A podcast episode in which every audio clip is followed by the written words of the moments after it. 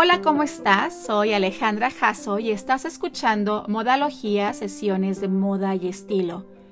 Por ahí leí que la ropa lo dice primero y el movimiento sigue.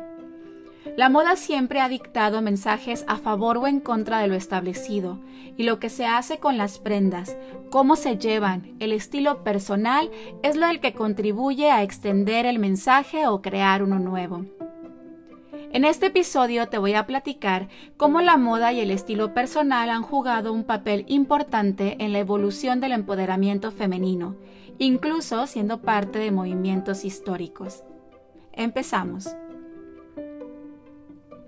A principios del siglo XX, los movimientos feministas como los de la Unión Social y Política de las Mujeres o sufragistas aparecieron en Londres y Nueva York llenando las calles de marchas y protestas organizadas, y lo hicieron con la ayuda de tres colores, verde, blanco y morado.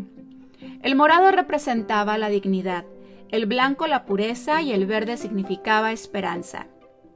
Para muchos, la fortaleza del movimiento era complementada por una forma de vestir femenina y refinada.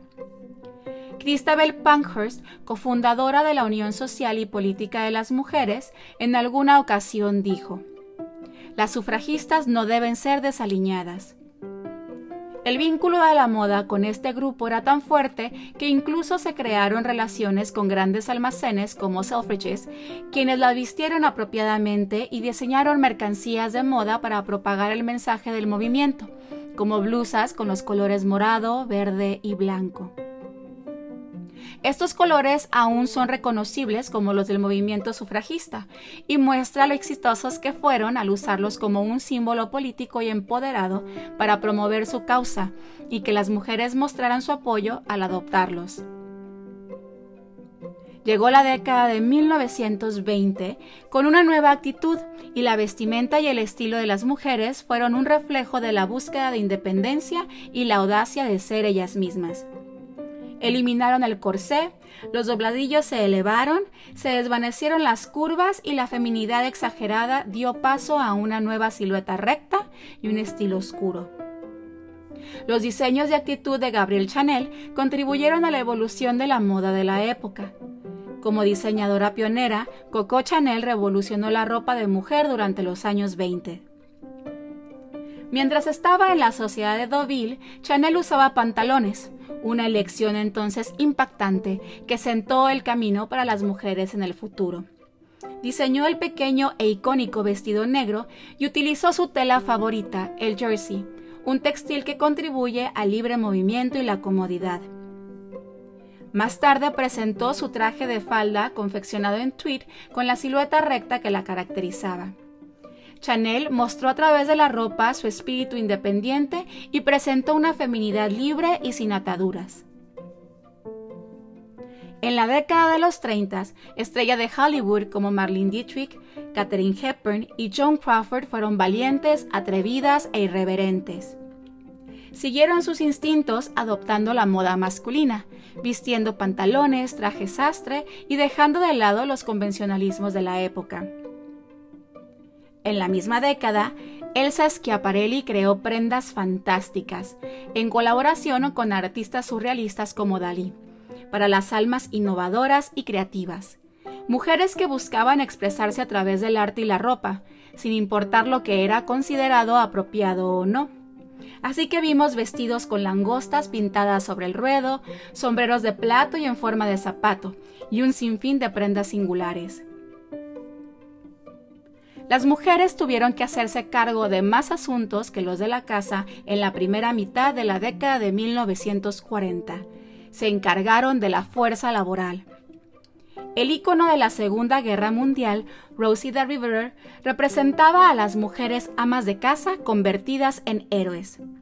Muchas mujeres durante este periodo histórico trabajaron en astilleros y produjeron municiones y otros artículos para los efectos de la guerra. Las mujeres mostraron su empoderamiento tomando inspiración del personaje y aplicándolo a su forma de vestir.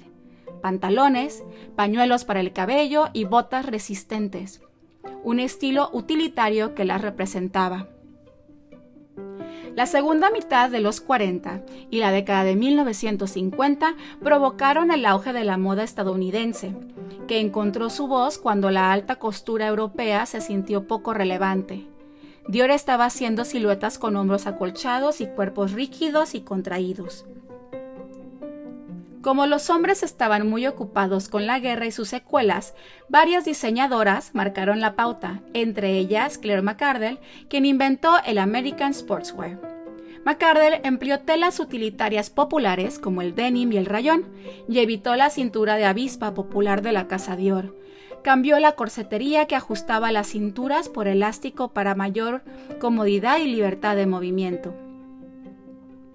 Bonnie Cashin desarrolló el concepto de layering o capas y presentó diseños cómodos y prácticos que incluían botas, calzado que aún no era común en el guardarropa femenino. Mujeres diseñando para mujeres y sus necesidades. La minifalda de Mary Quant en los 60 ayudó a las mujeres a superar, mediante la moda, sus roles tradicionales de esposa y madre y crear una nueva identidad para ellas mismas que llevarían a un empoderamiento sexual y laboral en las siguientes décadas.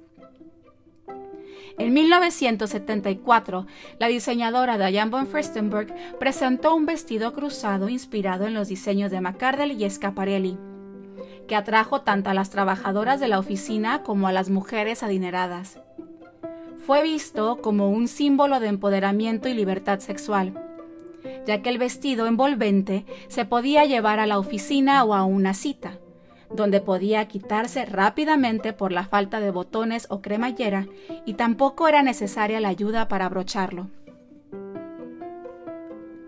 Los ochentas fueron la década de los power suit o trajes de poder. Mayor número de mujeres ingresaron de lleno al mundo corporativo y por lo tanto fue necesario un nuevo guardarropa. Diseñadores como Giorgio Armani, Ralph Lauren, Anne Klein y Donna Karan ofrecieron trajes de mujer con opciones de pantalón o de falda. Los trajes de inspiración masculina, con chaquetas de corte rectos y grandes sombreras que creaban hombros fuertes, fueron muy populares. Las mujeres entraban a la sala de juntas con una apariencia y sensación de empoderamiento, credibilidad y control. Si bien las mujeres hemos pasado décadas, incluso siglos, rechazando la definición limitada de lo que es y se espera de una mujer, la ropa siempre ha sido una herramienta importante para expresar y definir por méritos propios lo que significa serlo. La moda y la vestimenta generada a partir de ella han ayudado a expresar, entre otras muchas cosas, incomodidad, ideología, evolución, fortaleza y libertad. Siglo XXI y seguimos utilizando las prendas para comunicarnos y sentirnos dueñas de nosotras mismas. Lo cierto es que la moda y nuestro estilo personal tienen impacto en nuestro sentir y en el mensaje que mandamos al exterior. Y cuando se multiplica este mensaje, es alto e imposible no escucharlo. En algún momento fue eliminar el corset o subir el largo de un vestido. En otro el uso de prendas masculinas como el pantalón o el traje sastre. Después las t-shirts con leyendas como Girl Power. Para algunas es usar cierto vestido, una chamarra, ponerte la ropa de gimnasio. Incluso puede el maquillaje ser un ejemplo de empoderamiento con unos labios pintados de rojo. Para mí es un par de zapatos. ¿Y a ti prenda te hace sentir empoderada? Con esto terminamos es todo por este episodio.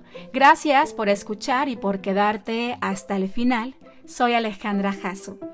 Te invito a que me sigas en mis redes, en Instagram en Alejandra Jasso, Facebook Alejandra Jasso Fashion and Styling y en la página web alejandrajasso.com, Jasso con Z. Nos escuchamos por aquí la próxima semana. Pasa muy bonita semana y recuerda que hagas lo que hagas, hazlo con estilo. Bye bye.